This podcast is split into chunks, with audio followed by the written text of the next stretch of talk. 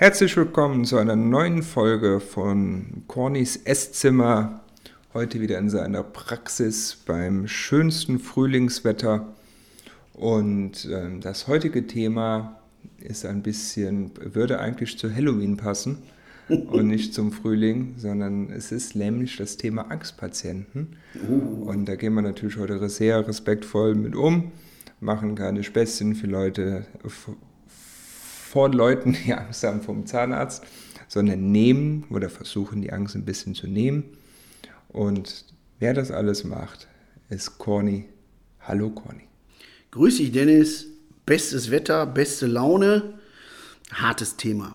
Aber das ist ein Thema, das liegt mir sehr, sehr am Herzen, ähm, weil das ist ein tagtägliches äh, Auseinandersetzen damit. Also Angstpatienten, fast jeder zweite Patient, der hier reinkommt, wenn nicht sogar noch mehr, haben Angst. Wovor auch immer, kann man nicht erklären, können die teilweise selber nicht erklären.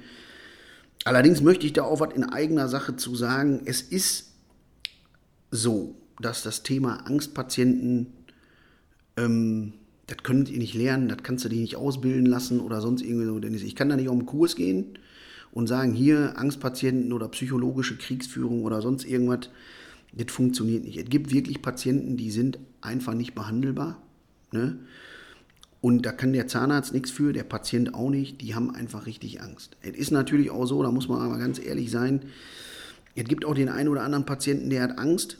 Und in dem Moment, wo der Angst hat, ist für mich ganz klar, kannst du mir vielleicht beipflichten, wenn man Angst vor dem Zahnarzt hat, oder vor der Behandlung, vor was auch immer, da muss man sich eigentlich so um seine Zähne kümmern, dass man den Zahnarzt eigentlich nicht braucht. Das wäre die einfachste Lösung. Leider Gottes ist die Realität eine andere. Viele Patienten, die Angst vor dem Zahnarzt haben, haben anscheinend auch Angst vor der Zahnbürste. Das hört sich lustig an, aber das ist manchmal so, die Realität beißt sich da ein bisschen mit der Wahrnehmung. Ne? Und da ähm, spreche ich den Leuten auch ein bisschen ins Gewissen. Ne? Fremdbild und Selbstbild, das ist immer ein bisschen anders einzuschätzen. Ich habe Patienten, die wirklich Angst haben, die haben ganz tolle Zähne, die haben sich da immer drum gekümmert, weil sie einfach Angst haben, wenn sie mal müssen und so. Da muss da vielleicht irgendwie eine Füllung gemacht werden. Das Thema Angst, wie ich gerade gesagt habe, da gibt es keine Ausbildung für. Was wir machen ist, ich versuche mit den Patienten so zu reden und die Angst so ein bisschen beim Schopf zu packen und mich zu fragen, woher kommt das? Der eine sagt, ja, da war der Zahnarzt nicht nett. Da frage ich mich, wieso gehst du dann dahin? Ne? Das ist einfach unser Job. Ich habe ja auch was von meinen Patienten, also muss ich nett zu denen sein. Das ist auch nicht schwierig, kostet kein Pfennig Geld. Ne? Ähm, wie im alltäglichen Leben auch, das gehört zum guten Ton, meine Meinung. Ähm, dass das ein sensibles Thema ist, Zähne, das kannst du dir vielleicht nicht vorstellen, weil wie gesagt, ich habe das ja mehrmals betont, deine Zähne sind top. Ich habe auch eine Füllung, ist ein Erlebnis. Ja, ich hatte auch schon mal Probleme mit dem Weisheitszahn, ist auch ein Erlebnis. Ist alles nicht schön und äh, man ist immer froh, wenn einem geholfen wird. Und da ist der Effekt auch, dass wir als Zahnärzte oder ich als Oralchirurg, wo auch immer, manchmal einem Patienten helfen mit relativ einfachen Mitteln und ich vielleicht auch schon mal den einen oder anderen ein bisschen gezwackt habe oder wehgetan habe, was mir total leid tut. Aber ich würde das nie machen, wenn ich nicht wüsste, ich habe dem damit geholfen. Angst ist in aller Munde und das ist ein Thema bei Zahnarzt. Das fängt beim Walt Disney-Film Nemo an, dass die Leute danach Angst haben. Das hört bei anderen Sachen auf. Mm, aber Angst kann viel sein. Woher das resultiert, viele Leute sagen, in der Kindheit ist mir mal ein Zahn gezogen worden ohne Betäubung. Hatte der Zahnarzt noch irgendwie so ein Fingerkuppenteil aus Metall, damit man nämlich auf die Finger beißt. Was weiß der Geier? Das sind alles so Geschichten, die muss man teilweise echt ernst nehmen, weil ich habe zu der Zeit nicht gelebt oder ich bin zu der Zeit nicht zum Zahnarzt gegangen. Ich höre mir das auf jeden Fall an. Ich glaube, dass jeder Mensch oder jeder Zahnarzt, der Menschen behandelt, das tun wir ja, ne? und ich sage immer, an jedem Zahn hängt auch ein Mensch, das ist ganz wichtig. Und ich glaube, dass man durch seine eigene Art, äh, durch seine wie du das immer schön sagst, durch seine Persönlichkeit und vielleicht auch durch die Thematik Angst nehmen kann. Ich glaube, Zahnärzte, die eine sehr, sehr kompetente Haltung haben gegenüber, gegenüber gewissen Themen und auch ehrlich sind. Ja, es ist natürlich nicht schön, wenn du dem Angstpatienten beim ersten Mal sagst, äh, könnte jetzt ein bisschen wehtun. Ne? Das ist nicht das Ziel. In der Regel geht das so, dass ich erstmal mit allen Angstpatienten nur rede. Die kommen teilweise, das kann man sich nicht vorstellen, schweißgebadet hier rein und die sagen, es ist schon eine Überwindung, durch die Tür zu kommen. So, Ziel bei uns ist es immer, darf nicht nach Zahnarzt riechen, dann denkt der, der ist vielleicht gar nicht beim Zahnarzt. Könnte so ein Thema sein. Ähm, das nächste ist dann im Behandlungszimmer, jeder Angstpatient, der kriegt bei mir so einen etwas längeren Termin, einfach nur um zu quatschen. Ich will wissen, wer das ist. Ich sage dem auch ganz ehrlich, Frau Müller, Meier, Schmidt, Sie sind hier, um sich ein Bild von uns zu machen. Wenn Sie das Gefühl haben, dass wir nicht die Richtigen sind, ist das völlig in Ordnung. Ne? Das ist Ihr Empfinden und dann möchte ich Ihnen auch die Möglichkeit geben, beim nächsten Termin entweder zu sagen, okay, das ist mein Mann oder er ist es nicht. Wichtig ist, dass diese Philosophie jeder in der Praxis mitspielen muss. Ne, das fängt äh, äh, bei der Bianca, bei der Zahnreinigung oder bei der Andrea, die kommen vorher schon zu mir und sagen, der war bei der Reinigung, der hat sehr viel Angst. Chef, sei da ein bisschen vorsichtig. Okay, weiß ich Bescheid. Dann sage ich dem Patienten sogar noch wie bei einem kleinen Kindchen, da ist ein Spiegel. Da gucke ich jetzt erstmal, das, was gut ist, das sage ich dir, das, was nicht gut ist, ist mir völlig egal, welche Koryphäe oder welcher Professor oder sonst was gemacht hat. Wenn ich was sehe, wo ich der Meinung bin, das ist nicht gut, spreche ich dann an. Wichtig ist für die Patienten oftmals, dass die ein ganz anderes Bild von ihren Zähnen haben, wie es eigentlich ist. Die freuen sich ja schon, wenn ich sage, passen Sie auf, ich habe eine gute Nachricht für Sie und eine schlechte. Ihre Zähne sind in Ordnung, aber Ihr Zahnfleisch nicht oder was weiß ich. Dann ist das Eis für die schon mal gebrochen und die sagen, oh Gott, ich habe mir sonst was vorgestellt. Es gibt aber auch viele Patienten, die haben vor ganz anderen Sachen Angst. Zum Beispiel vor der Rechnung. Oder die haben Schamgefühl. Ne? Ich bitte jeden Patienten innigst, der sich für seine Zähne schämt oder nicht schämt. Ich habe jeden Tag Patienten, wo wir Versorgung machen im größeren Raum, wo, wo keiner gedacht hätte, dass, dass, die jemals solche Zähne haben können. Dann sagen die mir selber. Ich hatte letzte Woche noch eine Patientin, da habe ich ähm, ähm, mit der Jessica, glaube ich, die Zähne eingesetzt. Sie hat gesagt, immer, das hätten wir filmen müssen. Die hat geweint. Und die hat auch Angst. Ja, Freud und Leid hängen da sehr nah beieinander. Aber ähm, Du wolltest, glaube ich, was sagen. Das machen wir mal hier noch eine Frage von dir, aber dann sage ich gleich noch was dazu. Ich habe noch ein ganz wichtiges Thema. Ja, ähm, wird sowas von der Kasse besonders irgendwie berücksichtigt oder kriegt man da nochmal so ein, also sag mal, wenn man dann einen Termin jetzt macht und man rennt weg, wie wird das alles berechnet?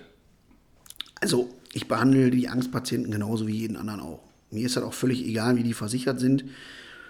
Ähm, ich sage immer, das Thema Geld ja, das ist in dem Fall für mich nicht wichtig. Ähm, erstmal kriegen die Patienten so wie jeder andere eine ganz normale Beratung. Klar müssen wir dann irgendwie über Geld sprechen, das ist immer so bei jedem Thema, äh, weil umsonst dreht sich die Welt leider nicht. Würde ich mir manchmal wünschen. Aber Angst, es gibt tatsächlich Patienten, die so viel Angst haben, wenn das psychologisch wirklich manifestiert ist, haben die sogar ein Anrecht auf eine Narkose.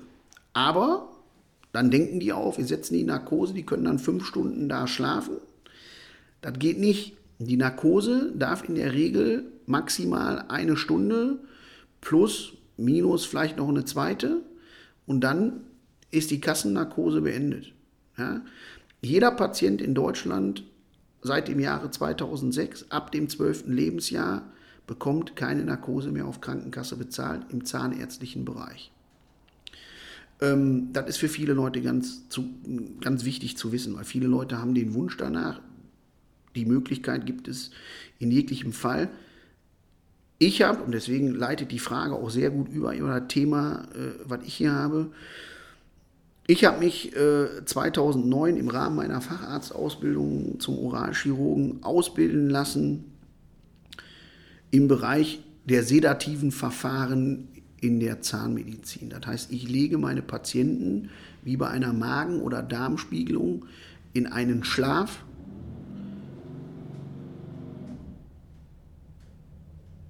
Hier fährt gerade so ein dickes Auto vorbei, das hören wir, das ist richtig schön, hört sich das an, aber das stört unseren Podcast. ist gleich weg. So, drück auf die Tube, John Boy. Oder parkt der nur? Das schneiden wir nicht raus, Dennis, das finde ich gut. Ja? das ist authentisch. Okay. So, wir können Nee. weiter. So, und ähm, diese sedativen Verfahren sind angstlösend.